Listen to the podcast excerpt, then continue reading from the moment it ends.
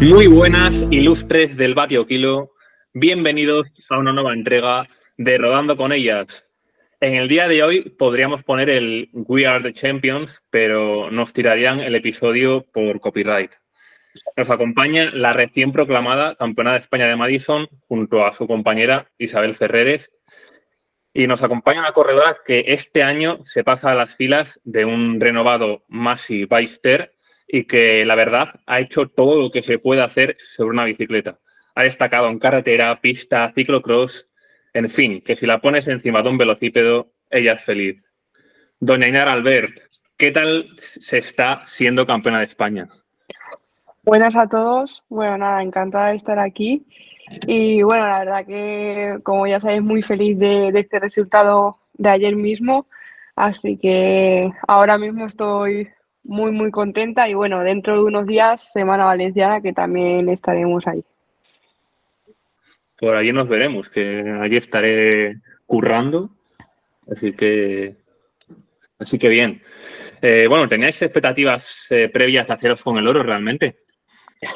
Sí, bueno, a ver, al final sé que estoy en muy buena forma ahora. En, en el Omnium no, no lo pude mostrar porque al final, eh, no todos son piernas en el ciclismo y no tuve la suerte mentalmente ni, ni moviéndome dentro de, de, esas pruebas y la verdad que empecé bastante mal el Omnium, pero puntuación lo hice muy bien, pero bueno, al final son cuatro pruebas.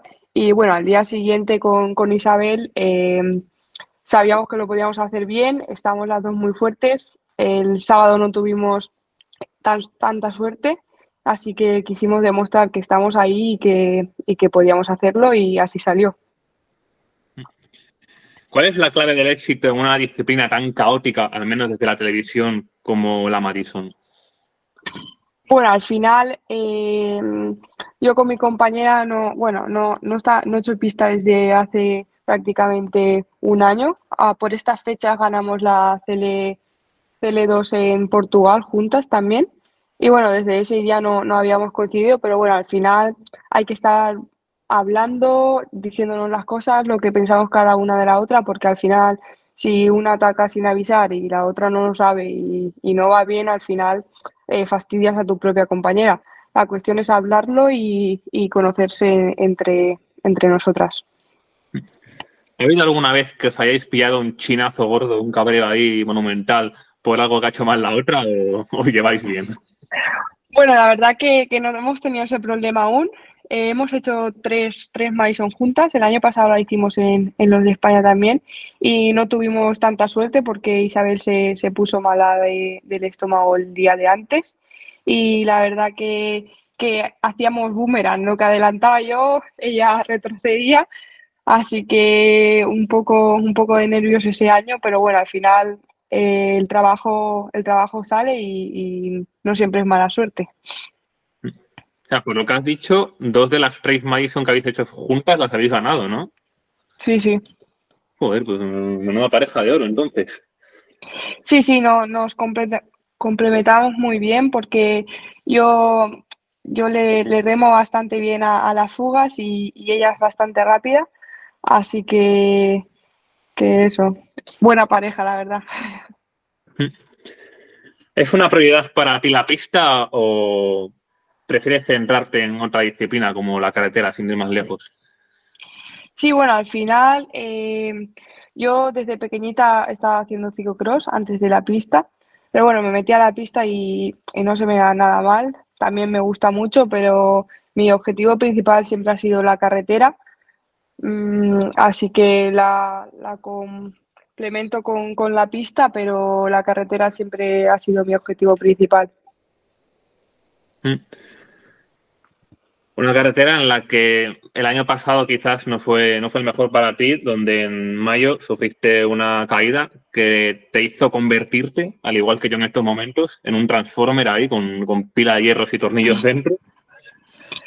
¿Y hasta qué punto perjudicó esa caída toda tu temporada? Sí, sí, a ver, la verdad que, he estado fuera dos años en Italia compitiendo. El primer final de la transición es difícil y tampoco tuve mi mejor año. Y bueno, el segundo lo, lo, empecé muy bien, pero eso, a mitad de temporada, cuando iba a presentarme a mi primer giro, campeonatos de España, europeos, todos juntos, o sea, donde en mayo junio, donde lo más importante de la temporada, no pude mostrar que estaba ahí por, por esta caída. Así que mentalmente me, me costó bastante recuperar. Y bueno, este, este invierno le he dado la vuelta, he seguido trabajando y la verdad que este inicio de temporada va, va, va por buen camino.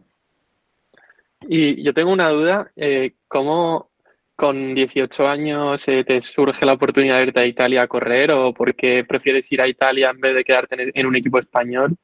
Porque siendo tan joven, o sea, llama la atención.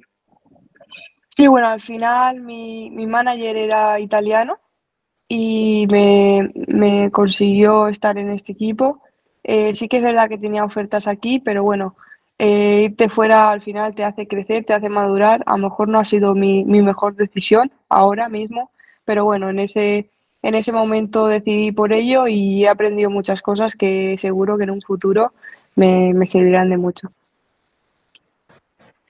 ¿Era muy diferente la atmósfera que había en el, en el Isolman con respecto a la que te has encontrado aquí en el Masi?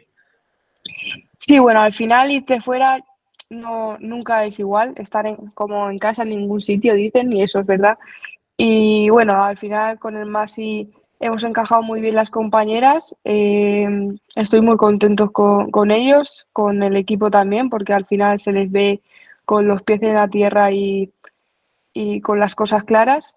Y bueno, pienso que lo podemos hacer bien. Pero bueno, el Isolmant también era un equipo de 10, no, no tengo queja con ellos, ni sobre todo con, con el grupo de trabajo, ni con mis compañeras. Pero bueno, al final no es el mismo idioma, yo las puedo entender, pero al final no tienes la misma complicidad. Así que eso también hace mucho, estar fuera de casa, mm, tienes que tener la cabeza muy, muy amoblada. Y ser compañera de Gaia Realini, eh, era, ya se, se, le veía lo que iba a hacer en el futuro. Sí, sí, o sea, estuve con ella el primer año eh, la verdad que es una compañera de 10, sigo hablando con ella, eh, es muy, muy buena chica. Eh, he trabajado para ella y ella ha trabajado para mí, imagínate las cosas como están. Así que eh, es muy, muy, muy buena chica y me alegro todo lo que le está pasando. El Mafi de este año, la verdad que aunque haya bajado a la categoría amateur por bueno, los cambios que ha habido en la federación. Ya lo hemos comentado mil veces eso. Eh, la verdad es que el equipo goza de una plantilla que en nuestra opinión es incluso mejor que la del año pasado. Eh, ¿A qué aspiráis tanto tú como el equipo este año? Sí, bueno, pues lo que tú dices al final han sido cosas de, de por, por dinero y por temas de, de las federaciones pero el equipo para mí es un equipazo con las palabras en mayúsculas. Eh, tiene las cosas muy claras, al final no ha sido un paso, un paso hacia atrás, Dice, ah, como dicen ellos, ha sido un paso hacia el lado. Eh, sabemos que lo podemos hacer muy bien, así que tenemos muy, muy en mente esta temporada. Queremos hacer la Copa España de sub-23 y, y élite, intentar ganarla. Y bueno, también tenemos pruebas las pruebas en Cataluña y tenemos muy buen calendario fuera, en Italia, Francia, Portugal. La verdad que el calendario es como un equipo UCI, no, no, no tengo ninguna queja, así que vamos a ir. Porque Raúl, eh, recordamos a nuestros espectadores, aunque sean equipos de categoría amateur, mm. en ciertas carreras pueden participar un número limitado de equipos, ¿no? Eh, en, la, en las punto uno pueden correr todos los equipos amateur que quieran. Y en las pro series, como esta vuelta a la comunidad valenciana, hasta dos, si no me equivoco. Y en esta vuelta a la comunidad, o sea, en esta semana valenciana que va a ser esta semana, eh, el Masi Táctica ha sido invitado, pues eso, a pesar de ser un equipo que no, no está registrado en la UCI. Yo pienso que al final eh, el Masi siempre ha estado ahí, ha dado muy buena imagen, siempre en todas las vueltas que les han invitado han dado la nota, así que pienso que es normal que sigan estas invitaciones porque al final eh, les ayuda al equipo a seguir para adelante y que el año que viene sea UCI, que es lo, su intención, y, que tenga este pedazo calendario es, es bien merecido. aunque eres una corredora joven que todavía está en desarrollo, supongo, eh, ¿en qué terrenos crees que puedes destacar más como ciclista en la actualidad? A ver, la verdad que soy un poco todoterreno, así como para así decirlo. Eh, se me da muy bien el falso llano, con subidas de fuerza. Eh, me, soy bastante rápida, no soy una sprinter, como así decirlo, pero con grupos pequeños me manejo bien. Pero bueno, sí que es verdad que las contrarreloj se me dan muy bien y pienso que, que es mi, mi máximo terreno. Llegaste a ser subcampeona de España Junior, ¿no? Si no me equivoco, de contrarreloj. Eh, fui campeona de España en cadetes dos veces y en juveniles subcampeona de España, sí. sí y el hecho de que, bueno, el, hecho de que cada vez haya más chicas que se ganen la vida y más profesionales, también es como una motivación de ver pues que puedes llegar ahí también tú en, en el futuro. Sí, al final ese, ese, es mi objetivo. Quiero, quiero ser ciclista profesional. Quiero de, decir que puedo vivir, entre comillas, de ello, que va a ser mi trabajo. Así que ese, ese es mi objetivo y este año dar el otro pasito que me queda, porque al final he tenido dos años de un poco de mala suerte. Así que quiero demostrar que sigo ahí y que, y que solo ha sido un bache. Lo que iba a decir antes, eh, ese campeonato donde fuiste subcampeona, si, si, no me equivoco, fue, no sé si el, el, de Madrid, que era, que era durísimo, que el final picaba bastante para arriba. Sí, sí, fue en Madrid, allá en Caldos, bueno, fue en Madrid, y me ganó Laia creo que por un segundo o, o dos, no mucho más. Vamos, eh, pierdo yo un campeonato de España por un segundo y por un chinazo bueno, pero bueno, por suerte tú ya ganaste. Eh, y bueno, como decía, eres una corredora que ha conseguido medallas prácticamente en todas las disciplinas. ¿Cuál es la clave para destacar en tantos terrenos a la vez? Pues a ver, yo creo que en el ciclismo es muy importante, eh, sobre todo la técnica, tener mucha técnica. Al final, aquí en Valencia, desde pequeñitos, eh, las gincanas y, ese tema lo tienen muy en cuenta y pienso que eso es un paso hacia adelante. Y bueno, también al final eh, no tener miedo a nada y meterte a todas las bicis. Yo soy una persona que, que, por ejemplo, me voy a la montaña y no tengo miedo, cojo la del ciclocross igual, al final es manejarte con ella hay muchas personas que se centran solo en una, en una disciplina y luego pues es más difícil poder cambiar eso. Yo tampoco tenía miedo a meterme con la de carretera en un pump track el otro día y ya te aseguro que no fue buena idea. sin, entrenar complicado hacer bien un track y encima estando famélico como yo también es complicado. Bueno, vamos, vamos, vamos a lo que estamos, que, que nos desviamos aquí. Eh, ¿Con qué modalidad te quedas de todas las que has practicado? Mm, a ver, mi, mi, lo que más me gusta a mí es la, es la carretera. 100% me quedaría con ello. La pista, la verdad que también me gusta bastante, pero no es una cosa que podría cambiarlo por la carretera, siempre co complementándolo. Y bueno, el ciclocross, la verdad que para mí es una disciplina que me lo paso muy bien y es para mí es la que más me divierto en ella. Estoy mirando antes tus resultados y fuiste parte de la selección española en el primer Mundial Junior de ciclocross eh, femenino de la historia, ese que ganó, que ganó Van Anrooij. ¿Cómo recuerdas ese Mundial? Porque si no me equivoco, el, el recorrido estaba embarradísimo, ¿no? Sí, sí, ese mu Mundial fue súper duro y bueno, ahí, ahí te das cuenta de, del nivel que hay afuera y de cómo va el asunto. Así que la verdad que, que, muy, muy duro, pero bueno, al final es una experiencia y, y, eso ya nunca se me va a olvidar. Mm. Y este año, eh, pedazo de actuación en el, en el Campeonato de España, tercera sub-23. Eh, ¿Cómo te encontraste ese día?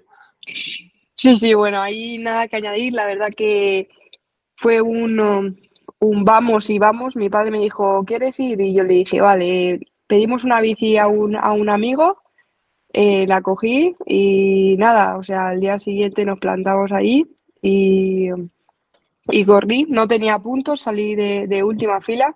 Al final fue to- todo una remontada. Cuando empezó a llover más, así que se empezó a embarrar el circuito, me, me puse las manos en la cabeza porque sabía que estaba fuerte, pero al final, mm, sin tocar la bici de ciclocross, sin mi bici, sin nada, pues al final sabía que se me iba a complicar. Pero la verdad que no, que mm, la manejé muy bien para no haber tocado la bici desde hace como tres años de ciclocross.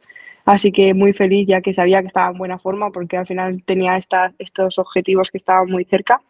Así que muy feliz, la verdad, no me puedo quejar. Y rozando la plata, así que Que fenomenal. sí, sí, na- nada que añadir. Un, otra alegría más. Bueno, aquí cotillando, cotillando un poco tus redes sociales, eh, tienes un nuevo canal de YouTube. Bueno, o sea, hace poco, ¿no? Has, has empezado el proyecto de YouTube. Y no sé si quieres hacer un poco de autobombo y también explicar.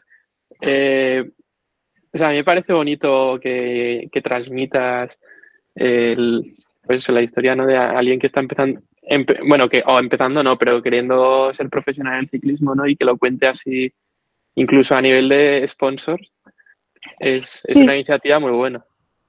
Sí, a ver, eh, eh, es nuevo de ahora el canal. eh, la verdad que, que les- lo, lo estoy intentando hacer con, con todo el cariño del mundo y para que la gente vea desde dentro cómo, es mi día a día o mis carreras o mis entrenamientos.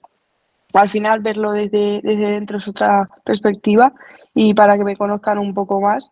Sé que no soy aquí una influencer de, de muchos seguidores, pero bueno, al final eh, me gusta este mundillo y quiero retransmitirlo. Bueno, también tengo la ayuda de, de mi pareja que le gusta mucho hacer vídeos, fotos y, y estas cosas y al final todo, todo el trabajo lo hace él, la verdad. Pero bueno, ahí, ahí estoy retransmitiendo y bueno, pues os sugiero que veáis el canal ya que, ya que hay muy, vídeos muy, muy bonitos y muy graciosos también. La verdad es que corroboro lo de que Lucas, eh, con una cámara en mano, hace maravillas, ¿eh? O sea, entras en su perfil de Instagram y tiene unas fotacas interesantes, la verdad. Es, es- es un fenómeno el tío. Sí, sí, la verdad que es una locura. Eh, Raúl, con, con esto de que, de que me interrumpas, eh, no, no lo digo a malas, ¿eh? Lo, lo digo. Aquí, aquí cuando, cuando vas a por temas mejor. Pero te juro que tenía una pregunta y. Y se te ha me olvidado. tío. Se, se me ha olvidado. Qué, qué barbaridad. Ah, sí, mira, se me acaba de venir a la cabeza ahora. Justo por, por, por, eh, por invocar al espíritu del olvido, me han vuelto otra vez la Dale, pregunta. dale. No te Eh, enrolles mucho que, que la pierdes otra vez. Justo, tal cual, ¿eh? Que encima yo que me enrollo más que las persianas, pero bueno, lo que iba. Eh, antes del Campeonato de España, ¿cuántas carreras de ciclocross habías corrido? Porque a mí me suena que solo la Copa de Cantabria de Mazcuerras, no sé si alguna más. Sí, sí, o sea, eh, no tenía pensado correr nada, eh, pero antes de, el mes de antes fui a Valencia a ver la, la carrera de ciclocross que corrían y estuve ahí mirándolas y, me entró el monillo de, de correr y le dije a mi padre y eso, eh, corrí la de Mazcuerra, pero porque era la semana de antes y dije, y me dijo mi padre, súbete, corre una por lo menos, porque si no, así no puedes ir.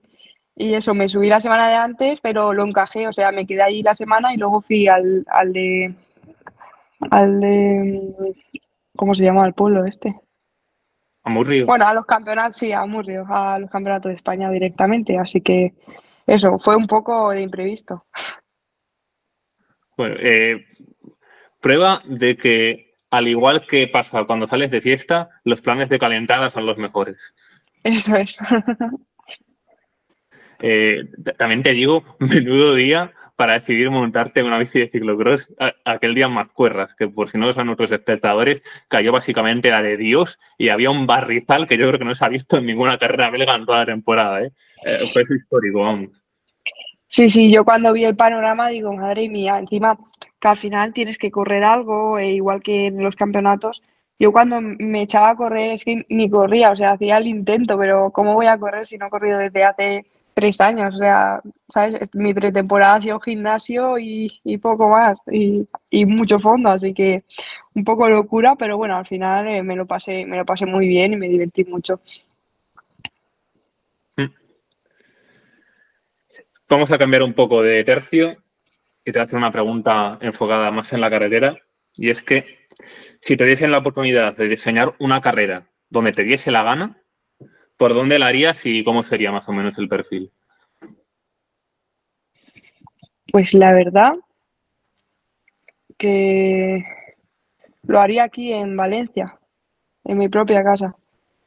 La verdad que aquí hay terrenos muy, muy, muy bonitos que, que la verdad que no hay ninguna carrera así internacional ni nada, son todas másters y eso, pero por aquí hay mucho sube y baja, que es lo que me gusta a mí, terrenos de fuerza, que al final no son plena montaña, pero, pero se le puede remar bien. Y ya por último, ¿qué deseo pides para este 2024?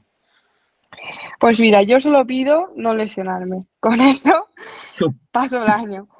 Pero bueno, la verdad que, tener la oportunidad de, destacar en, no digo de hacer podio ni nada, sino de dejarme ver en, en alguna carrera internacional y sobre todo los campeonatos de España de CRI, que, que confío en mí y, voy a por ellos. Eh, ¿Hay alguna etapa de la semana ciclista valenciana que salga más o menos cerca de tu casa? Sí, bueno, la última etapa, la de bueno, está entre medias. La primera y la última están bastante cerca, pero bueno, la última más, Oronet y, todo eso, al final es, está al lado de mi casa y, esa es la, que más cerca para. Es que juraría que me toca lo que viene siendo un poco organizar a las ciclistas en la parrilla de salida. Así que en la última etapa te pongo delante. Vale, me parece bien. Como eres la corredora de casa, tengo excusa para ponerte ahí delante. me parece bien. Vale, pues nada, y nada, eh, muchísimas gracias por acompañarnos en este episodio y lo dicho, ya nos veremos por ahí por Valencia y que vaya todo muy bien. A vosotros, muchas gracias. Un abrazo. Chao. Adiós. Muchas gracias a Inara Albert por la entrevista. La verdad es que tenemos suerte con las entrevistadas, todas están siendo muy amables hasta el momento.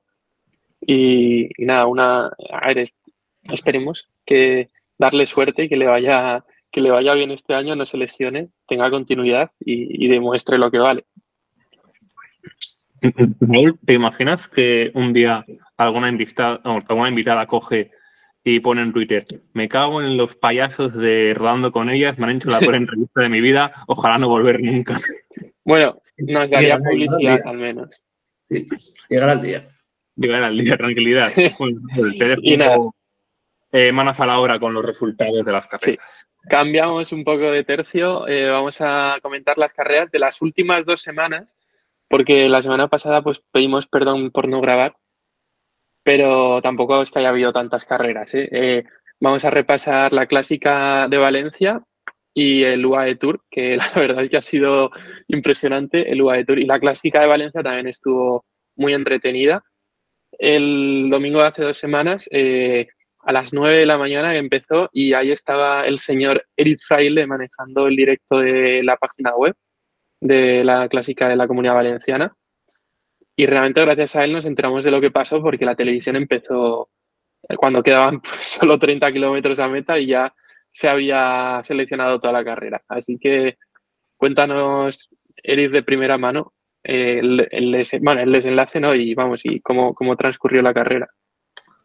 Pues sí, por puntualizar, eh, no empecé el directo a las 9, lo empecé a las 8 y 27, que lo tengo aquí al lado. Lo, he abierto pues, por, asegurar. Así que madrugar un domingo, iba a decir que no está pagado, pagado sí está, pero, pero aún así cuesta. y bueno, yendo un poco. Pues, pues, imagínate las ciclistas que se tienen que levantar tres horas antes para desayunar y asentar la comida y, hombre, por eso se ha hablado tanto del cambio de horario de la Lieja y la Flecha, porque es que eh, es que empezar a, las 9 de la mañana una carrera, hostia. Eh, también te digo que conozco algún ciclista que uno de sus mejores resultados lo ha hecho el día después de dormir dos, tres horas. No voy a entrar en nombres, obviamente, pero eh, que igual hay veces que de calentada al cuerpo le sienta bien, de algún modo. Eh, ni en nombres ni en qué hizo en vez de dormir. Eh, Correcto, se dedicó, eh, se, se- se dedicó a llamar a dos extranjeras, básicamente, y traerlas a la habitación. Pero no puedo contar más. Es que me, me- me- van a cruzar la cara, de verdad. Me van a cruzar la cara, no puedo decir más. Volvemos no a la clásica. Volvemos a la clásica de la comunidad valenciana, Eric. Sí, bueno, sí, seguimos. Que si no, al final terminamos aquí sacando trapos sucios de medio pelotón y los que no nos hayan cancelado ya nos cancelan. Eh, pues bueno, pues eso. Hubo varios ciclistas que dijeron que hacía un poquito de fresco en la salida. Me acuerdo, me acuerdo de las entrevistas que me pasaron. Y bueno, pues nada, la primera parte con, con la subida a Oro- a Oronet fue bastante, bastante tranquilita. Eh, justo después de coronar, que el pelotón estaba todavía sin, sin mucho movimiento, o sea, sin mucho movimiento de los equipos importantes, se tiró para abajo Victoire Berthaud, la de, la de Cofidis, y nada, pues aguantó hasta, hasta que empezó la frontera. Básicamente es lo que tiene meter un puertarraco como este a mitad de carrera. Ahí ya se rompió el pelotón en mil pedazos. La que se exhibió fue Julie Begot, la joven francesa de, de primer año. Y bueno, luego pues eh, ella, eh, Kerbaol y Anderson eh, se, se quedaron las tres horas en cabeza con no demasiada ventaja, la verdad, porque después de coronar la frontera, con la ventaja que tenían, dábamos yo creo que todos por hecho que las iban a, a neutralizar, pero bueno, fueron pasando los kilómetros, fueron pasando los kilómetros, por detrás ningún equipo quería tirar muy, muy, muy, muy fuerte, y ya cuando Hombre, se metieron... eh, El, el Human Power Hell se pegó tirando 20 kilómetros, ¿eh? Organizado. Espérate, que, que, que iba a eso, iba a eso. Que ya cuando se entró en el en la parte con más curvas y, más nerviosa, justo eh, Human Power Health, que era el equipo que había estado tirando, tuvo un pinchazo cordón ragot y ya dejaron de tirar. Y ahí ya sí que se fue toda la neutralización al garete y en una de esas mil curvas entrando a Valencia, porque la verdad que los últimos kilómetros podrían haber estado diseñados un poquito mejor, eh, se quedó sola en cabeza Kerbaol, porque se cayó Anderson y, y Bego no se cayó, pero se quedó cortada. Y cuando parecía que le iban a pillar, empezó a haber más caídas y más caídas en el pelotón y pues llegó a meta. Así de simple. Si es que fue, no sé, una carrera que, que tú ves las diferencias en la frontera y, y no te esperas para nada el final, el final que hubo. Y bueno, segunda quedó Marit Reitmarkers. Si lo he pronunciado mal, pues le eché la culpa a Raúl, que es, que es, el, es su compañero de equipo. Y tercera fue Federica Pier Giovanni, que, que bueno, pues entre las dos y Olivia Baril se adelantaron un poco al resto del pelotón, pero más que nada por, por los cortes que hubo los en- por las caídas, no por, no por otra cosa. Pero eh, aunque no hubiera mucho acuerdo en la persecución, especialmente cuando se apartó Human Power Health, eh, la- la te- las tenían casi pilladas. O sea, Kerbaol tenía una diferencia de 10 segundos cuando se queda sola en cabeza por las caídas de, de Bego y Anderson. O sea, Pero es que yo creo que fue lo mismo que en la masculina. Que en- Sí. entró, en la masculina también entró Barta en los últimos kilómetros con, pues eso, con 15-20 segundos. Y es que en esos últimos kilómetros, con tanta curva y tanto peligro de caída, eh, es que es imposible. Eh, era imposible neutralizar. Yo creo que para el año que viene ya aprenderán e intentarán neutralizar antes de, pues eso, antes de pasar pues, por Moncada o por, o por el sprint intermedio. Porque como lo dejen todo para el final, ya se ha demostrado este año por partida doble que no, que no, que no hay manera. Sí, la verdad es que este recorrido que lo han repetido después del año pasado es súper interesante a nivel táctico. Tanto en las pruebas masculinas como en las femeninas ha dado muchísimo juego. Y bueno, este año ha estado más abierta la carrera que la anterior, que se rompió más. Pero este año me, me pareció un carrerón. emocionante hasta el final y es lo que dices. El, o sea, a mí me desespero un poco el Movistar teniendo a Arlen y Sierra, que se cayó en los últimos kilómetros, pero bueno, eh, era una baza muy buena para el sprint.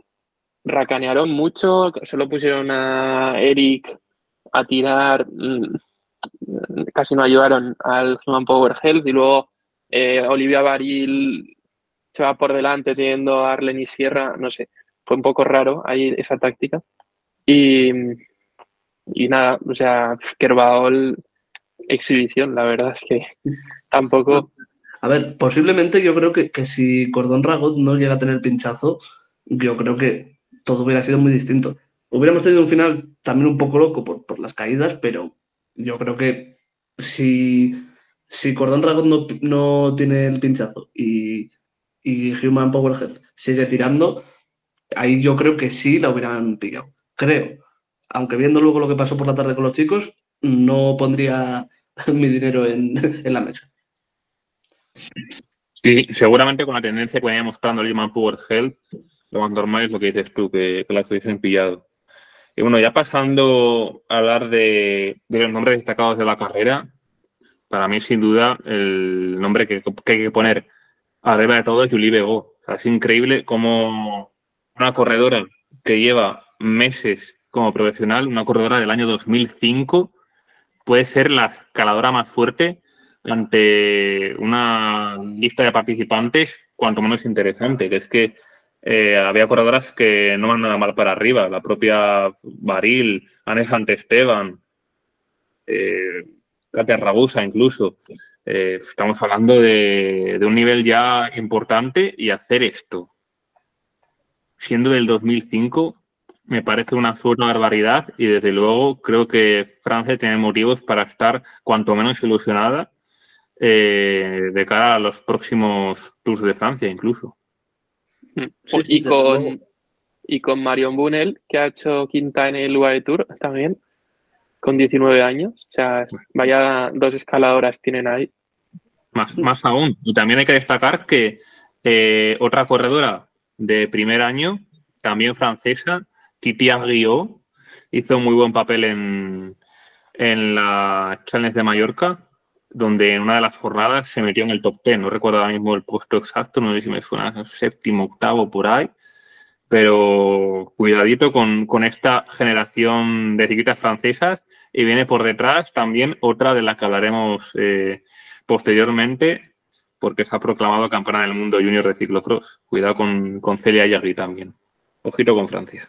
Es que encima, eh, en Valencia, en, la vuelta a la comunidad valenciana féminas, eh, yo creo que es que todavía es más, más claro el dominio, porque ya cuando se había hecho el grupito de tres, que quedaba un kilómetro para cima, más o menos, y teniendo en cuenta todo lo que queda por delante de carrera, necesidad como tal no tenía de, atacar y coronar sola. Pero es que atacó, coronó, luego sí, luego en el descenso se, reagruparon, pero yo, yo, cuando lo vi, porque claro, no había televisión todavía y, nos iban pasando la información desde, desde los coches de carrera, y, yo cuando, cuando me que se quedó sola, dije, hostia, eh, vale que es buena, vale que ya la conocemos de, de, lo que venía haciendo como junior, pero, pero es que esto, eh, es que es lo que dice Diez, lleva pocos meses corriendo con profesionales y esos pocos meses son, porque el año pasado corrió 3-4 carreras de taller, que ya lo hizo muy bien, pero como profesional a tiempo completo, o por lo menos como parte de un equipo UCI, que luego lo del profesionalismo ya, ya es otro, otro harina de otro costal, eh, lleva pues dos meses. Bueno, no, un mes y doce días. Es, mm, no sé, eh, a mí me dejó sin palabras. Mm, igual tampoco fue lo más inteligente, pero bueno, si luego espero. también puede ser, también puede ser. Sí, de todas maneras. Eh, no sé, el tener también eh, el que estuvieran representados delante, tanto Ceraticid como Jayco como el Cofidis, hizo que, claro, que esos tres equipos no tiraran por detrás. Bueno, Jayco creo que no tenía nadie detrás, pero Ceraticid tenía a Fidanza, Martala y Alkunska. Y, detrás, en vez de perseguir, porque claro, delante iba Kerbao, el que fue la que ganó, se dedicaron a entorpecer los relevos e intentarlo pues ganar el sprint del pelotón, que es lo que hizo Ariana Fidanza, quedando quinta. Entonces, o sea, Ceraticid fue, fue masterclass de Ceraticid, la verdad. Prácticamente, esta carrera. Correcto, correcto. Y ahora que ha un buen botín de puntos, ¿eh? Que en su debut como equipo ya World Tour, eh, importante esta cosecha inicial que han realizado, la verdad. Y si queréis, pasamos ya al Lua de Tour o tenéis algo más que comentar. Pasamos, pasamos. Pasamos. Y ¿qué podemos decir que no sepáis vosotros ya de sobra? Estamos viendo historia del ciclismo. Estamos viendo probablemente a la corredora más completa de la historia. No tiene sentido ninguno lo que ha realizado la señora Lotte Kopecky, pero si queréis, vamos a, centrarnos etapa por etapa. Vamos a comenzar con los dos primeros sprints, que no había color. Victoria para Lorena Vives, que claro, ante la ausencia de Charlotte Cole, pues poca competencia tiene. Ellas dos son las dos mejores sprinters y de lejos, seguramente. Entonces, en, esas dos primeras etapas, la verdad que se encontró muy, muy poca competencia. Y eso que eh, hubo momentos en los que, por ejemplo, el, el F de Wars hacía la mítica suya de de, repente eh, no trabajar e intentar dejarle arrostada al resto, pero vamos. y el eh, resto de equipos, como siempre, picaban en el anzuelo. Porque, es, lo de siempre. Es lo de siempre. Pero las tradiciones hay que mantenerlas. Eh, pues el ciclismo es un deporte que, le cuesta mucho avanzar y cuando coge. Esto es como el refrán: cuando un tonto coge una linde, la linde se acaba, pero el tonto sigue. Pues, pues los equipos del pelotón eh, femenino, pues, pues, pues son el tonto que sigue la linde y, la linde se ha terminado hace mucho. Porque ese de World que el año pasado en las primeras carreras podía sorprender un poquito su actitud, pero es que ya llevamos un par de años en los que, en los que están haciendo siempre la misma y siempre, siempre, siempre, siempre, o casi siempre, porque luego hablaremos de la última etapa, es ir al matadero. Y me gusta mucho ver en ese top ten de la primera etapa el séptimo puesto de Laura Ruiz, ¿eh? Eh, una de las eh, dos mellizas cántabras que desde luego son de lo mejorcito que ha habido estos años en el ciclismo español y el año pasado Lucía, digamos que estuvo a un nivel superior a, al de su hermana Laura, pero Laura ya empieza a tomar la cabecita por ahí, así que cuanto menos interesante ya el nivel de las dos. Sí, porque Lucía fue el decimoquinto en, en ese primer sprint también. No, no, está, no es un top ten, pero no estuvo lejos, no estuvo lejos. Y Charlotte Gol, que has dicho antes que no corría, es, estaba previsto que corriera y se puso mala y, bueno, puso un mensaje por redes sociales como que estaba headbreaking, ¿no? Eh, o sea, que estaba con el corazón roto porque se había preparado durante meses para esta carrera, no sé. O sea, a mí me pareció como demasiado. Eh, que es verdad que es un buen objetivo para las sprinters, pero no sé. Sí, pero es ponerse un poquito intensita, yo creo. Sí, sí, eso me pareció, sí. Sí, sí, Headbreaking estaba yo también cuando salí con las manos vacías del club donde estaban todas las de Erasmus. Bueno, eh, el, además, ese de Wars estaba en esta carrera solo con cinco corredoras, igual que DSM, y al final tienes a Vives, que es la sprinter, Kopecky, que no la vas a poner a tirar, tienes para tirar a, a Marcus, Gerritze y Wariski. Pero Wariski también, si te la guardas para, lanzar el sprint, es que solo tienes para tirar a, a Fenke Gerritze y a, a Fenke Marcus. Pues, también, o sea, es de Wars encima que, llevan a la gran favorita, vienen solo con, cinco corredoras y claro, y una líder para general como Kopecky, o sea, que al final, eh, la última etapa, o sea, de, alguna manera me alegré de que se les escapara la victoria porque, joder, es que no puede ser así de, de raca, ¿no? O sea, y también cuando se juntan tantos objetivos es un poco como lo, lo, que les pasó en el Tour de Francia, que como eran todas líderes, en ese de Wars, con Kopecky, Bolerini y Vives, no había gente para tirar. Y les dio igual. y bueno, les dio igual, pero llegó eh, ganó Castellan una etapa, em, en otra se quedó Van de Velde, ¿no? Era eh, que, que, la pillaron a... Llegan a esa etapa y vamos, se pasa a, la épica del Tour, ¿eh? porque estuvo ahí no sé cuantísimos kilómetros con 30-40 segundos, solo que eh, yo decía, pues nada, la cogen en 5 kilómetros, pasan los kilómetros, pasan los kilómetros, pasan los kilómetros, y ahí seguía, ¿eh? al final acabó quedando una etapa preciosa. Y Emma Norsgaard también ganó en la fuga. O sea que al final eh, lo que les pasó en el Tour, que tenían tanta líder que no, no podían cazar escapadas. Y aquí en la última etapa les pasó parecido. Típica táctica neerlandesa que tuvo su culmen sin duda en los Juegos Olímpicos. Sí, sí, exacto. Correcto. Eh, como, diría, como, diría, cierto usuario de Twitter llamado Chorbo, holandeses. Y bueno, eh, analizando los resultados de, la segunda etapa del sprint, pues eh, quizás lo destacable es el tercer puesto ya de Clara Coponi, el nuevo fichaje del líder 3, que la verdad es que ya desde un primer momento está, está bien, la verdad. Y si queréis ya pasamos con esa tercera etapa, con el final en el archiconocido ya eh, Jebel Hafeit.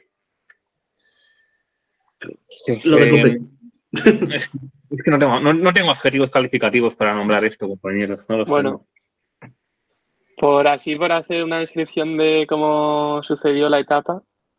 Eh, bueno, espera, primero, vamos a hacer una descripción de cómo era el recorrido, que era plano, plano, plano, plano, plano, plano, plano, plano, plano, y la subida que el Hafid. Exacto. Con Ido Eraso, Linda Zanetti y Gladys Belhust, que llegó con un poco más de dos minutos al pie de puerto, pero bueno, las cazaron enseguida. Y claro, y se empezó a poner a tirar eh, Lorena Vives, luego Gaya Realini hizo ahí algún amago y, y cuando ya se seleccionó, Mavi García se puso un poco, fue un poco no sé si tonta, pero no sé, se puso ahí a marcar su ritmo con todas, pues con, con Bradbury, Kopecky, Realini y Marion Bunel, que son las cinco que aguantaron a, a su rueda. Y ya pues en los últimos kilómetros, Bradbury, la australiana que, que vaya temporada está haciendo, hizo podio en el Tour de Nander, eh, pues soltó un ataque descomunal que a Kopecky la, vamos, no, no pudo responder en las rampas más duras del puerto, pero luego no sé cómo se rehizo Kopecky eh, cuando la pendiente bajó un poco, remontó, le quitó toda la diferencia a Bradbury y al sprint pues no sé, es que eh, lanzó el sprint a 300 metros o 400 metros de meta en subida y, y no paró, o sea, no, no desfalleció, o me pareció lo de Kopecky. Y, le metió tres segundos en el sprint, es que... No, es que llegase al lado, no, no, es que, bueno, pues eso, pues, pues lo de Kopecky, si es que lo puse con Twitter, puse un tweet, lo de Kopecky, hashtag UAE Tour, ya está. Es que es, es... Eh, o sea, dices, bueno, ha llegado con Bradbury, que igual Bradbury Mm, pues la gente no la tiene como la mejor escaladora del mundo, como en, el top top, pero es que le metió medio minuto a Mavi García, 43 segundos a Realini, más de un minuto a Lisa Longo Borghini, minuto y medio a Pérsico, en un puerto de alta montaña, con rampas sostenidas al 7-8%, Lote Kopecky, es que... No sé. que, no, que no tiene sentido. Eh, pero bueno, respecto a Bradbury, quizás no esté todavía en el top top, pero desde luego está haciendo motivos de sobra para hacerlo. Y enhorabuena, Raúl, te tengo que felicitar porque con ese adjetivo que le puesto a Mario García, nos acabamos de quedar con una invitada menos para el podcast. bueno, bueno, se ha cubierto las espaldas porque ha dicho, no sé si decirlo así, pero. no, pero tácticamente, o sea, es que. A, a, ver, es que el problema que tiene Mavi es que es una corredora completamente diésel. Y es que si llega con ellas al, a lo alto de Yebel Jafir, probablemente en el sprint, que de la última. Entonces, eh, tiene que aferrarse a meter ritmo, ritmo, ritmo, ritmo para intentar que llegasen lo más desgastadas posibles o eh, descolgar a alguien, porque es que si no, no iba a pasar ninguna al relevo, ninguna tenía intención de, hacer nada y eso que llevaban a Lotte Kopecky, que es que esa apuesta perdida, llegar con ella arriba de todo, ¿no? Entonces, bueno, sí, es, una forma de correr que ya la hemos visto siempre a Mavi, pues que a veces quizás se hace chinarse un poco al espectador, pero es que por sus características como corredora, mm, ¿qué más puede hacer? No sé. Dejar, intentar, que trabajen el resto. que se, que meter un... y, oye, pues. No sé.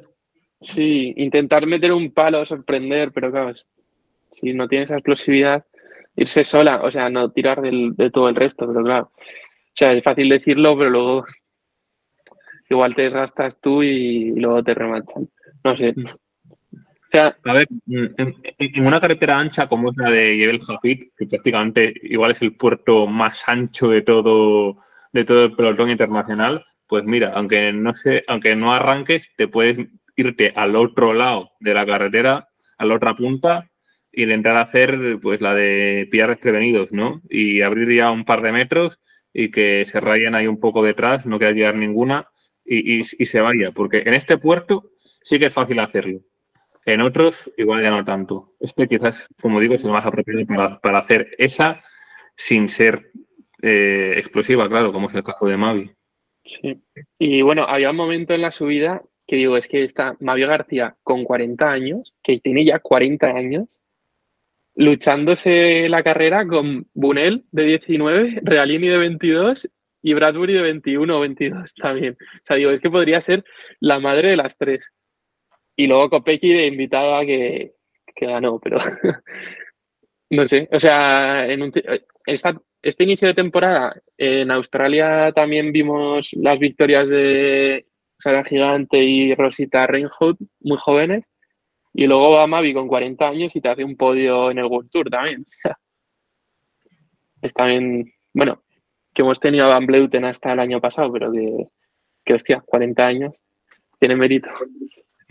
Tenemos a Olga Zabelinskaya, tenemos a Amber Nagel. Ya con, con la.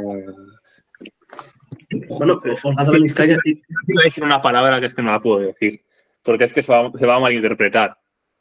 Olga Zabelinskaya y, nuestro querido Tashkent, que estuvieron en el UE Tour, que, que no lo hemos comentado.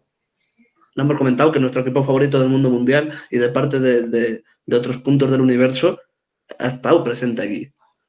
Y se ha metido en alguna fuga, ojo, el equipo. Eh, mm. que pensábamos que no iba a terminar ninguna de las ciclistas la carrera, pero bueno, oye, pues bienvenido, bienvenido sea. Y bienvenida sea la diversidad a este nuestro deporte. No, y, en el Down Under no lo hicieron mal, ¿eh? Tampoco Cuscova estuvo bastante arriba. O sea, no, están desentonando tanto. Y nada, iba a, iba a comentar también. Ah, leo yo sobre...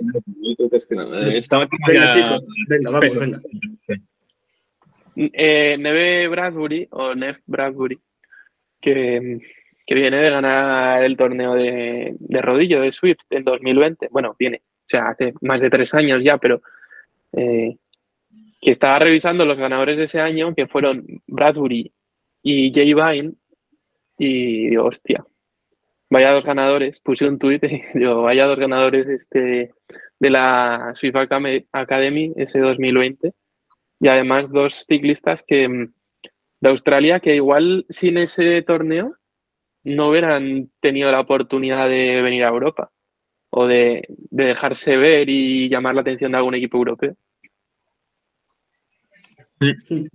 Eh, desde luego que sin duda la mejor generación que ha tenido eh, la Swift Academy, aunque, bueno, esto es poca ciclismo femenino, pero eh, destacar que de Luca Bergalito, el italiano del, del Alpecin, que ganó la edición del 2022, me han dicho cosas muy buenas y que el chaval debe tener un motoraco astronómico. Así que un nombre que los amantes del ciclismo masculino, que bueno, que imagino que sabemos todos aquí, ¿no? Pues eh, lo puede hacer muy bien por, sacar un, pero a, a Neve Bradbury, por ahora sus mejores resultados han sido todos, todos en etapas que terminaban arriba. Quizá, quizá tiene el mismo problema que Gay Vine y cuando hay que hacer esa cosa que, se llama descender un puerto, quizá se le complica un poco. Tendremos que verlo porque todavía es muy joven, pero, pero bueno, por ahora destaco por lo menos como escaladora. Tendremos que ver todavía si en terrenos más complicados puede, puede ser tan, tan buena ciclista. Vamos con la última etapa, que se puede decir que la ciclista que la ganó es muy buena, es una crack. Ya empezamos. La neerlandesa Amber Crack, que demostró sus grandes dotes como, podemos decir como clasicómana, porque la parte final de la pasada temporada con el Jumbo Visma fue tremenda en esas eh, clásicas de Francia de final de temporada. Y es una ciclista que está en constante evolución, incluso cambiando de equipo, pasándose a las filas de, la France de Ye, y que aunque tiene 29 años ya, no lleva tanto tiempo en el ciclismo y desde luego con el paso del tiempo está haciendo méritos para convertirse en una referente dentro del pelotón. Una etapa que, como hemos dicho antes, mmm, la de LCD Works, la, la, de últimamente, la de que no quiero tirar, que me da pereza. Y al final pasa lo que pasa, que te quedas con la segunda plaza de Lorena Vives. Amber Crack, que viene del remo, la fichó el Jumbo Visma cuando era remera. Y fue buen fichaje de Jumbo, pero al final está explotando con el con la France de Ye, que fue, digamos, enfadada con el, los, el management del Jumbo, vamos. Que tenía contrato y, y, se fue este año. Sí, que, eh, eh, ese management en el que tenemos a, a ciertos ciclistas que, que, no tienen un pelo de tonto. Sí. Decían lo de ya empezamos, pero te unes toda la fiesta también, ¿eh? No, es que yo el último día, cuando hablamos de, de, de su burrada ante los micros, me quedé con ganas de, de, decirlo y, pues bueno, pues eso. Que después sí. de eso, pues no me extraña, sí. no me extraña que se le vayan a las ciclistas. y, y, y aparte, a, aparte, que lo, lo, hablamos después de la charla de Mallorca, eh, Education First ya le había caído en la boca. Ahora ha sido Uppercrack. Como sigamos así toda la temporada, va a estar interesante hacer un recuento cuando lleguemos a octubre. Sí. Lo único que han ganado la Cadel Evans con Rosita Trenhout y de momento les salva este inicio de año, pero bueno. Eh, en fin. Bueno, por ahora 3-1. eh, esta última etapa, o sea, DSM y UAE ayudaron a ese, a ese de Wars un poco, pero es que, claro, eres un equipo que no, que no eres Lorena Vives y al final lo que, lo que, no sé, o sea, por ejemplo, el Human Power... No, que, que, que, ¿Para qué vas a tirar? ¿Para qué? Claro, que quedó tercera Daria Pikulik, segunda en el sprint y hizo un buen sprint que se acercó mucho a Lorena Vives, pero es que también quizás la única manera de ganar a Vives es que ese de Wars se tenga que vaciar y que Lorena Vives no tenga lanzadoras en el último kilómetro y yo qué sé. Porque claro, si encima haces el trabajo a ese de Wars y luego te llegan al último kilómetro con Wariski y Kopecky para lanzar a Vives, eh, claro. Pero bueno, entonces yo creo que es entendible que nadie eh, ayudara muy, muy a, a fondo a, a, ese de Wars. Y, y bueno, me sorprendió el sprint de Aria Pikulik porque es que se puso, vamos, sé que se puso a rueda de Lorena Vives, pero incluso intentó salirse del rebujo para superarla, vamos, que fue inútil ese esfuerzo, pero que casi se lo disputa de tú a tú. Y bueno, aparte... no, sí, sí, no, no, no, dale, dale tú. Que lo mío era poco resumen de. Parecemos mi trataría y Mickey Mouse empírico con lo de nada. Dale tú, dale tú, dale tú. eh, ¿Qué iba a decir? Ah, bueno, sí. Que por seguir un poco cambiando, seguir con la carrera, pero cambiando un poquito de, tema, también eh, no ha sido mala carrera para nuestros amigos, nuestras amigas de, de Laura Cucha, porque en esta etapa precisamente eh, Laura Tomasi fue décima. Y bueno, son puntitos, puntitos UCI que vienen muy bien para, para el objetivo de, de ser equipo pseudo World Tour el año que viene. O sea, sé, estar invitado a todas las carreras que quieras. Y, y Usoa, pues que con su vigésimo segunda plaza en la general también, también rascó puntitos. ¿Se podría haber estado un poquito mejor? Pues bueno, quién sabe. Pero bueno, el viaje, por, por, lo menos, parece que, que ha merecido la pena. Sí, eh, seis puntitos cosechados por, por Laura Tomás en esta última etapa. eh, que la verdad tengo ganas de ver cómo evoluciona a lo largo de la temporada, porque desde luego eh, los datos internos, al menos que maneja el, el Laboral Cucha, son eh, muy ilusionantes de cara a, esta jovencita corredora italiana de 24 años. Eh, y he de agradecerte, Eric, que hayas hablado del Laboral Cucha. Tenemos que hacerlo a partir de ahora en todos los episodios si queremos que nos inviten el año que viene otra vez. Y si queremos tener más bidones para sortear, que todavía no lo sorteamos, pero algún día, algún día os sorprenderemos. Algún día. ¡Eh! Mm. Hago comunicado. Si alguien se pasa por Valencia por eh, salidas metas, eh, y- igual le doy a alguno si llevo alguno encima. No lo sé, porque va a estar complicado, la verdad. Va a estar complicado poder llevar bidones encima, pero me molaría. No te digo que no. Saluda, saluda a la gente de Laboral Cucha cuando estés ahí.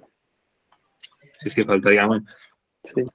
Que mm, lo malo para el Laboral Cucha en esta carrera es que San Michel, que es un rival para conseguir esas invitaciones, pues ha quedado quinta Marion Bunel, que decíamos antes, solo, con solo 19 años, pero también un décima Dilixin Miermont, eh, Victoria Gilman décima octava, o sea, han sacado un- una punta cada eh, tremenda el San Michel y se ha puesto líder en esa clasificación de equipos continentales, incluso por delante de Education First. ¿Y ¿Para qué nos quitas la ilusión, Raúl? ¿Para qué nos quitas la ilusión? no, a ver, si quedan, quedan ocho meses de temporada. Queda mucho. Pero, hostia, el San Michel mm, es otro equipo también como el Laboral Cucha, que igual está. eh, la estructura femenina está a un mejor nivel que, que la masculina. No, sí, en el San Michel, desde luego.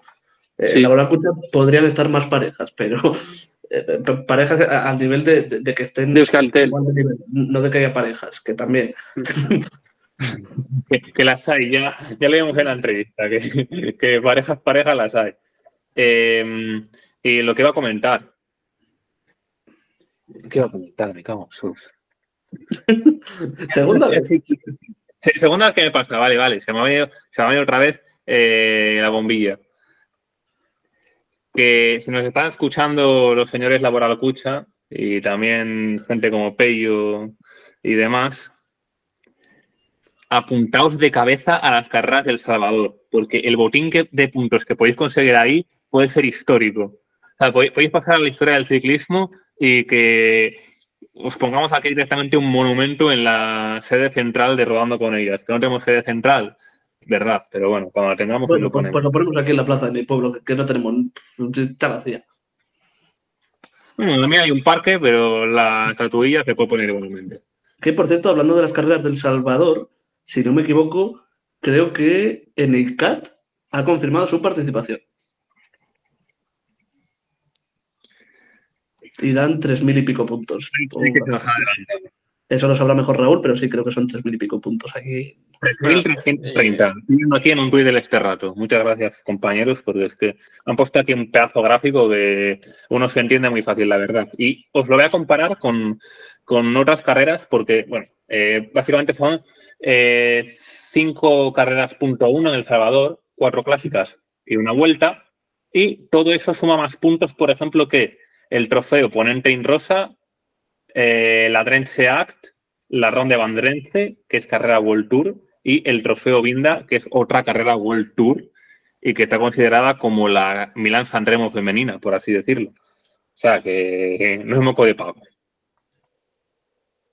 Bueno, sí, a ver, la Milán San Remo porque es el mismo fin de semana, pero se parecen como un huevo a una castaña.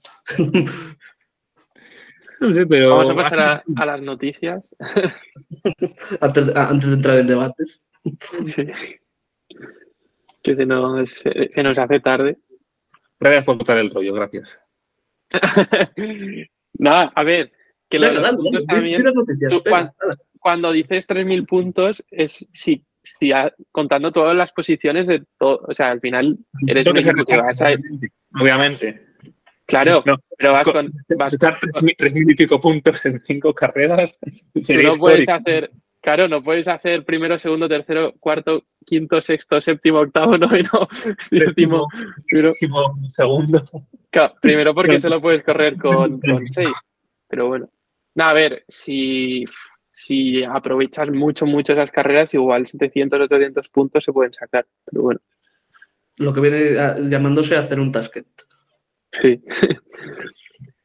y nada, vamos a pasar a las noticias. Ahora sí. tenemos, tenemos unas cuantas acumuladas, además, un poco underground porque no se ha anunciado oficialmente, pero bueno, en mis análisis del calendario eh, he visto que la Vuelta a España ha añadido una etapa, va a empezar el 28, va a empezar el domingo 28 de abril en vez del lunes 29 y en vez de, van a ser ocho días en vez de siete, entonces se supone que a no ser que meta un día de descanso o algo que no creo, tendrá ocho etapas la vuelta. Y no se sabe todavía, estamos a febrero, no se sabe el recorrido, ni cuándo la van a presentar, ni de dónde sale, pero bueno, eh, algo se está moviendo ahí porque han añadido ese día extra en el calendario. Y, y literalmente no se sabe nada, ni, ni oficialmente, ni extraoficialmente. Yo por ahora, que ya sabéis que, que últimamente me estoy convirtiendo en experto en, filtrar, en filtrar ciertos recorridos. Un saludo para, para nuestro amigo Albert. Eh, pues no tengo nada, nada, nada de información de, de la vuelta, de la vuelta a España. Lo único que ha salido en prensa es que podría haber un final en, en Jaca, en el fuerte del Rapitán, que es un, un buen muraco, con salida en Huesca, sería la etapa. Y luego algo de una posible etapa en, en, en Valencia. Y nada más. Unir los puntos como queráis. Por ahora la información va a cuentagotas y no sabemos nada. Ni cuándo se va a presentar, ni nada. Es que no, no- estamos, como se corre al final en, en mayo, pues estamos a dos meses y medio y, y no hay nada. No hay, no sé, no sé cómo, cómo pensarán preparar la carrera. O qué nos tienen preparado. Luego haremos un trabajo de, de investigación a ver si hay suerte y podemos rascar algo. Que sé, de- sé más o menos dónde, dónde podemos buscar. Bueno, nosotros y todos ya sabemos prácticamente dónde, dónde encontrar recorridos. Pero bueno, no lo vamos a decir porque eh, igual hasta, hasta ahí, hasta ahí, hasta ahí, hasta ahí, no hace falta, no hace falta más. Luego, eh, siguiendo con carreras, el Women's Tour, que es básicamente pues, el Tour de Gran Bretaña femenino, ha sido eliminado del calendario oficial, pero el- la Federación Británica ha hecho como un comunicado diciendo que se van a encargar de organizar la carrera y que igual va a ser más corta que de normal, pero que quieren que la carrera siga porque eh, básicamente el, organizador que habían designado pues les debe un montón de dinero y al final se han tenido que hacer cargo de ellos, la federación en primera persona. Y así que no sabemos ni cuándo va a ser el Women's Tour, ni si, bueno, ni si va a ser, ni cuándo va a ser, ni cuántas etapas tendrá. Así que perfecto. A mitad de temporada y no sabe, bueno, mitad. Con la temporada empezada no sabemos nada de eso. Eh, Así que sí, os, os hemos traído las dos primeras noticias que son básicamente que no sabemos nada. Exacto. Además, eh, la UCI, desde hace 10 días, admite representantes del ciclismo femenino en su consejo de ciclismo profesional que toma decisiones sobre reglamento, eh, licencias World Tour, temas así. Hasta el 2024 pues no había ningún representante del ciclismo femenino y ahora han admitido a representantes de equipos, de ciclistas y de organizaciones. Damos punto positivo a la UCI, aunque un poco tarde ya. Y, Eh, un, un punto positivo dentro de no sé cuántos negativos, pero bueno. Eh, eh, por algo se empieza. sí, Eso es. digamos este que en 2024 ya era hora de hacer esa reforma. Y, y nada, por último, la lesión de Marta Cavalli. O sea, tiene una microfractura o microrotura en una pierna después de una caída en, en Benidorm entrenando. Y nada, pues está un poco cruzada. Eh, o sea, eh, no levanta cabeza un poco después de su caída en el Tour de hace dos años. Sí, sí, la verdad es que muy mala suerte la, la de la italiana.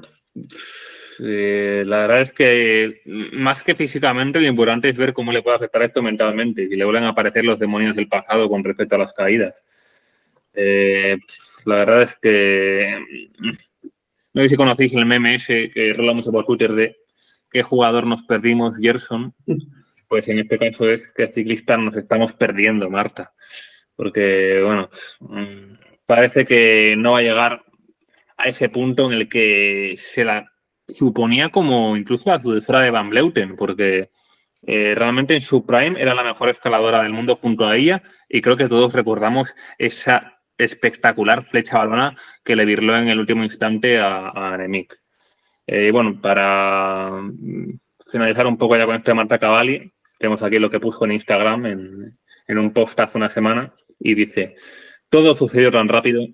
Hace unos días, en un retiro con el equipo francés de Ye, me caí y me golpeé duro la pierna contra el asfalto. Los últimos hallazgos han encontrado una microfractura que me mantendrá abajo unas cuantas semanas.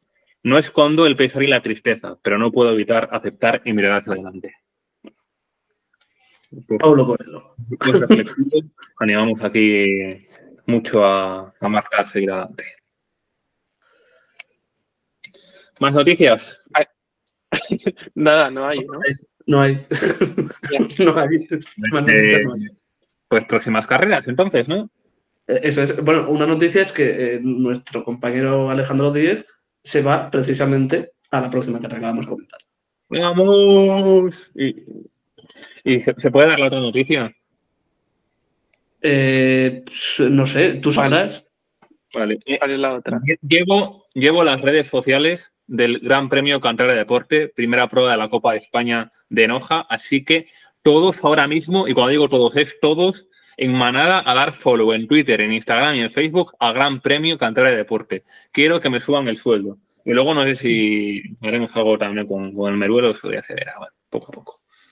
Pero no hay prisa. Y bueno, eh, como decíamos antes, Semana Ciclista Valenciana, una carrera que, bueno, tiene un perfil algo interesante, sobre todo esa tercera etapa con final en Surre de Catí. Y es que es curioso porque tú entras en los, en los perfiles de la web y parece que Surre de Catí igual no es tan duro, ¿no? Pero vamos, que si no es duro.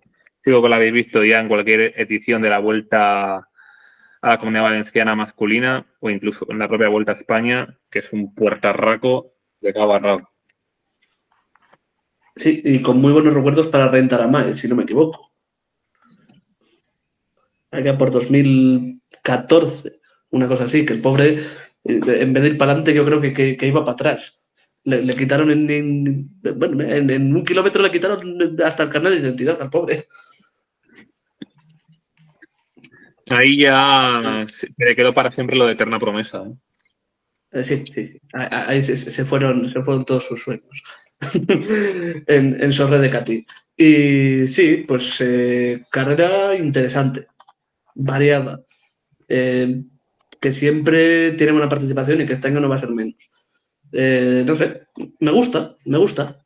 La primera etapa eh, sale de Tabernes de la Valdiña o de la Valdigna, no, no controlo ahora mismo el valenciano, pero bueno, más o menos de la misma zona donde terminó, donde tenía donde terminó la tercera etapa de la Vuelta a la Comunidad Valenciana Masculina, más o menos por, por esa comarca.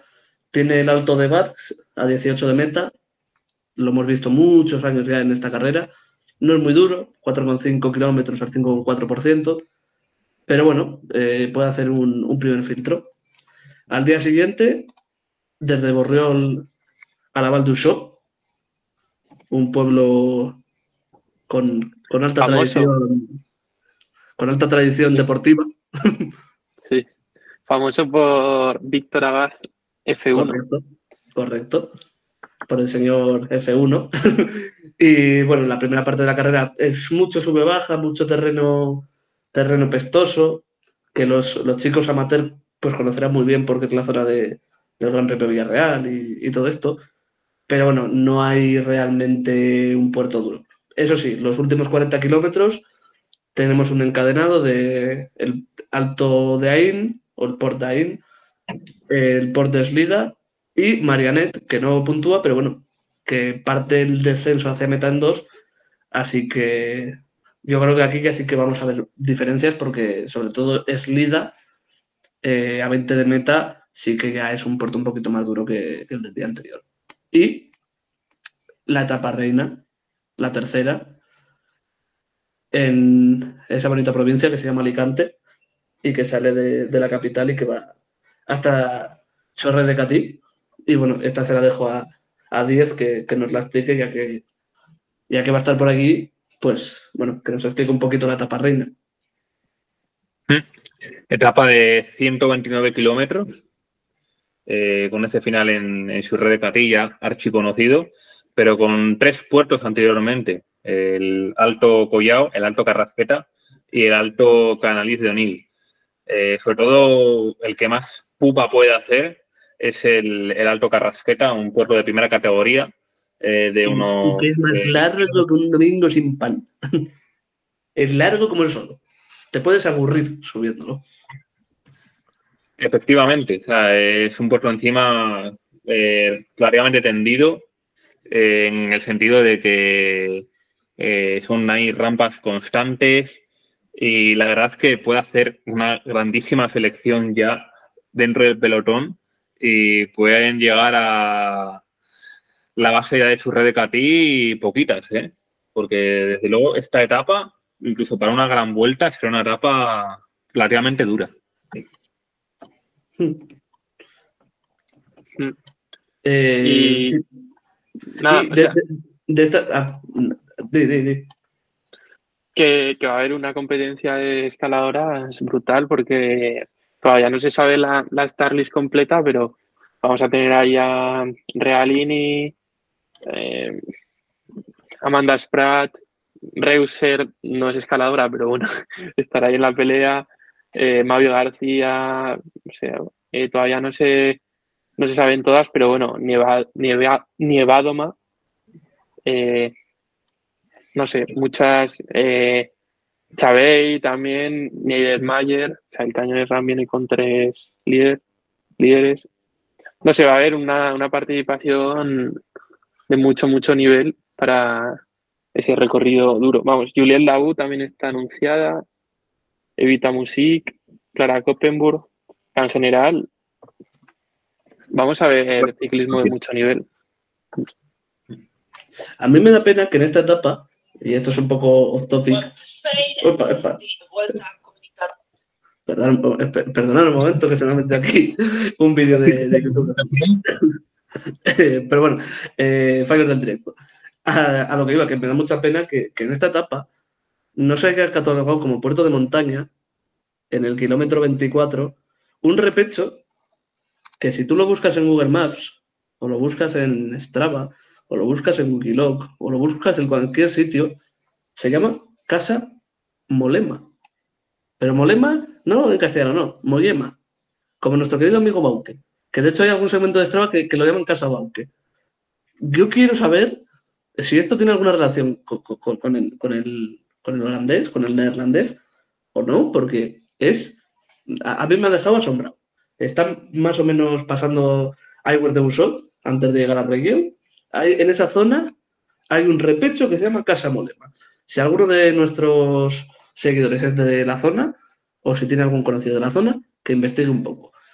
Porque, no sé, a mí me tiene maravillado este, este repecho. Y comentar también que no es la primera vez que la carrera, que la, que la volta, uy, que la volta, bueno, eh, está bien dicho también, volta femenina de la comunidad valenciana, porque la carrera tiene los dos nombres, no es la primera vez que llega a Sorred de Catí, porque en 2019, también la tercera etapa, terminó, terminó aquí, en, en este puerto que está junto a, a la localidad de Castalla.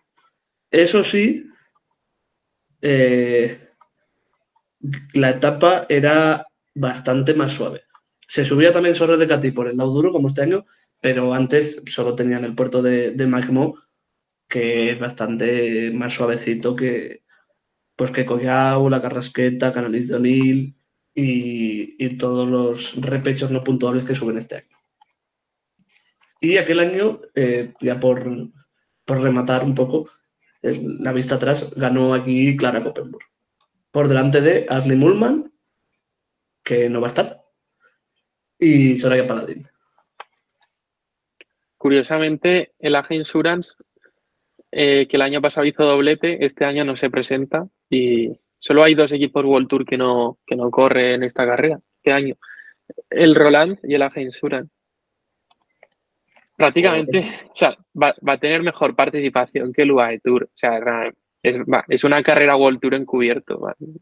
Sí, sí, sí, desde luego. Ya de hecho, cuando era punto uno, creo que hubo un año que, que se, se, saltó, entre comillas, la norma de máximo de equipos World Tour que podía haber en una punto uno, o, o cuando era punto dos, no me acuerdo. Pero eh, fue bastante extraño ver tanto equipo de primer nivel por aquí, pero bueno, es una carrera que ha crecido mucho en estas siete ediciones que llevamos hasta ahora, esta creo que es la octava, y, y sí, sí, el nivel, el nivel es el de siempre. Y bueno, pues por terminar con el recorrido, por la última etapa, pues Sagunto Valencia, eh, un poco lo que la hemos visto ya más años. El único, la única dificultad es la subida a Oronet, que encima se hace, si no me equivoco, por la vertiente, por la vertiente que subió la, la vuelta a la comunidad valenciana, no, por la otra. Y la parte final sí que es verdad que se parece un poquillo a. a. a la clásica. A la clásica. Pero es verdad que una vez que pasen Moncada, entran más rápido a Valencia y se quitan la, la parte final revirada que tantos problemas dio. Pero claro, esto hace que la, la, la meta esté más cerca del último puerto. ¿Que es más suave que la frontera? Por supuesto. Pero está a unos 30 de meta teniendo en cuenta el precedente más cercano de un final en Valencia, pues, pues, pues yo me andaría con cuidado si soy un equipo que quiera luchar por la victoria. Cerramos ya este apartado de próximas carreras, literalmente, solo una carrera. Y vamos, en mi opinión, al highlight de estas dos semanas. A mí que me encanta el barro, a Edith también, por supuesto mundiales de ciclocross. Y toca empezar por las más jovencitas, por las junior, donde cumplió con la tendencia mostrada en toda la temporada la francesa Celia Yerry, que se hizo con la carrera en una última vuelta emocionantísima, muchísima igualdad entre las tres. Y está ahí celebrando porque en la porra que hemos hecho rodando con ellas me ganó él puso que ganaba Celia Yagui, yo puse que ganaba Victoria Kladonova, que fue medallista de bronce a 14 segundos. La plata fue para Ferguson a 5. Una Cat Ferguson, la futura corredora Movistar, que era un mar de lágrimas en el podio. ¿eh? Me daba pena la pobre. Estaba, estaba destrozada, estaba hundida la pobre. Ay, qué pena me dio. Eh, yo creo bueno. que, que, teníamos claro quién, quiénes iban, iban, a ser las tres del podio. Era el orden. Así que bueno, pues como aquí el señor Díez es gafe, lógicamente lo que dijese él no iba a valer para nada. Y de hecho, pues la que dijo que era favorita de las tres, pues quedó la tercera. Así que bueno, pues oye, cosas que pasan. Yo, yo tiré. Yo tiré por nuestra amiga francesa y, y acerté, es lo que hay. Ah, es nuestra amiga Celia Dioguín, No, no, no. Eh, que yo sepa, no. Sí, pero bueno, si, si, nos escucha, que, que tiene fotos de venidor a la venta, por si, por si le interesan. Arroba Celia Yagui, eh, pasa por caja, por favor. y, que encima eh, no y vamos, con una exhibición espectacular. Correcto. Eh, destacar también sexta plaza de la hispano-estadounidense Vida López de San Román. Eh, buena estación de vida, la verdad. Eh, pues quizás pensar en el que podía conseguir una medalla era demasiado, demasiado optimista. Y este puesto, pues cerca del. Bueno, cerca no, eh, a 42 segundos de la quinta posición, pero bueno, en puesto cerca de, de ese top 5 está muy bien para, para la hispano-estadounidense. Y luego ya, si nos eh, ceñimos a las que han corrido con la selección española, la mejor ha sido Lorena Patiño en vigésimo cuarta plaza. Qué pena que se comiese ese tapón de la salida, porque llegó a ponerse de las últimas, tuvo que hacer una gran remontada para eh, meterse al final en, en esa vigésimo cuarta posición y sin ese percance, sin duda, hubiese sido top 20 Lorena. Pero bueno, el año que viene tendrá casi seguro otra oportunidad. Pasamos a la sub-23 femenina. Ninguna sorpresa, pero ninguna sorpresa aquí. Zoe Vázquez era la gran favorita, venía en un gran estado de forma y eh, ganó con una absoluta exhibición, ya escapándose prácticamente desde los primeros minutos de carrera, metiendo 44 segundos a una gran Cristina Zemanova, que está haciendo una muy buena temporada, consagrándose en la élite, y tercer puesto para eh, la neerlandesa Leonie Benfeld. Eh, una prueba en la que no había, por desgracia, participación española, en la que, bueno, a mí personalmente me ha llamado la atención, por ejemplo, la buena actuación de Chaidi Van Sinaei, que es una corredora de la que desde hace muchos años se va esperando mucho y, bueno, ha conseguido meterse ahí en la sexta plaza en su primer eh, campeonato. Y bueno, me esperaba igual más de Ava Holmgren, que recordemos que fue tercera en un trofeo X2O en, en Val. Eh, bueno, más allá de eso, poco más que destacar, no nos vamos a enrollar. Y vamos ahora con la gafada máxima, gafada histórica. Digo yo en el último programa, ojito con el nivel de forma de Blanca Bass, que yo creo que va a ir a más todavía y creo que le puede plantar cara a Van Empel y puede hacerse con el Mundial. Cuatro días antes de empezar el Mundial, comunicado del SD Works, Blanca Bass no corre el Mundial por culpa de un virus. Gafada histórica, pero lo salvé muy bien. Lo salvé acojonantemente bien porque puse en Twitter el día antes una porra de la carrera femenina y dije, creo que va a quedar Van Empel, Brandt, Peters. Toma, clavada. ¿Algo que decir al respecto, señor Fraile?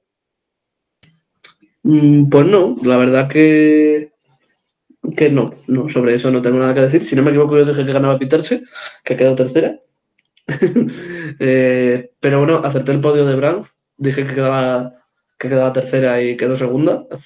Así que acerté que Brandt iba a llegar en muy buena forma. Y bueno, pues Van Empel, pues pues otro, otro mundial para ella. Un minuto 20 a la segunda, 1.54 a la tercera, a la décima la mandó a casi cuatro minutos, pues, pues bueno, pues qué vamos a decir de, de, de, de Van Empel, de, de, la buena de FEM. Exhibición, una más de todas las que iba esta temporada. Pero yo creo que es la mayor exhibición de toda la temporada ¿eh? de, Van Empel. Y es que encima en el día de... ¿eh? Es, es una corredora que, bueno, ya sabéis que ha estado trabajando sobre todo el aspecto mental, de que se ha tomado un descansillo eh, a principio de temporada para intentar eh, pues, eh, descansar y coger aire para, para, volver más fuerte. Y vaya que sí lo ha hecho, vamos. También hay que tener en cuenta que ha tenido pues, algunos altibajos, eh, como esa caída, esas magulladuras en la rodilla, pues que la han lastrado un poco y que a pesar de ir lastrada, aún así ganaba y peleaba las victorias para que veamos que Fem Van Empel, desde luego, está hecha de otra pasta y, desde luego, yo tengo muchísimas ganas, pero muchísimas ganas de verla en la carretera porque ha puesto como objetivo ir a los Juegos de París con la selección neerlandesa, que eso, vamos, es eh, tarea complicada de narices. ¿Lo veis capaz, Fem Van Empel, de, hacerse un hueco en la selección o no? Si es que estamos en febrero y todavía corrido en carretera. Eh, hombre, capacidades tiene. Pero. Y el recorrido le viene bien. Pero no sé, no me aventuraría yo a, a decir nada a estas alturas del año, la verdad. Yo me la voy a jugar y voy a decir que sí, que iba a conseguir hacerse un, un, hueco y que de hecho va a ser una de las revelaciones de la temporada de clásicas, que es la que se ha marcado como objetivo en la carretera. Me la juego.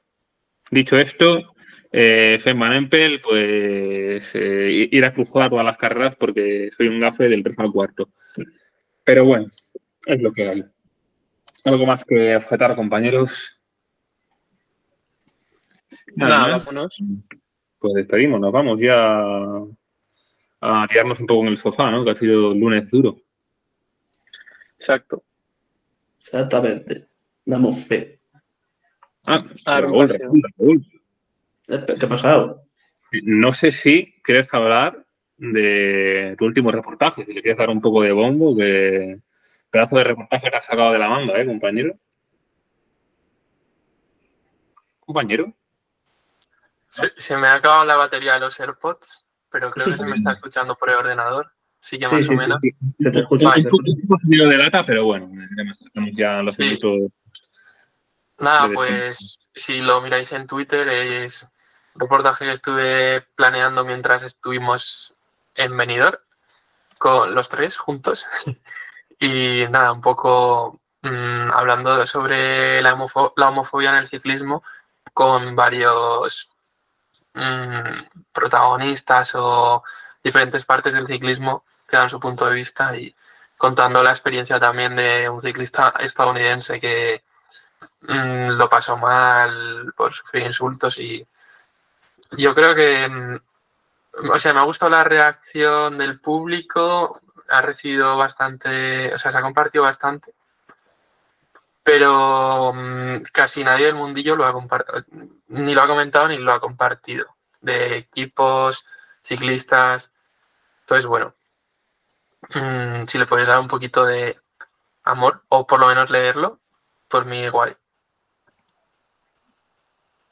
Pues eh, lo dicho, haced todos caso a Raúl, echad un vistazo a eso, dale difusión y eh, con Aquí esto y un bizcocho, no hasta mañana a las 8, pero sí hasta el próximo episodio de Rodando con ellas. Nos despedimos, compañeros, que vaya todo bien. Nos vemos en la próxima. Chao, chao, chao, chao, chao, chao, chao.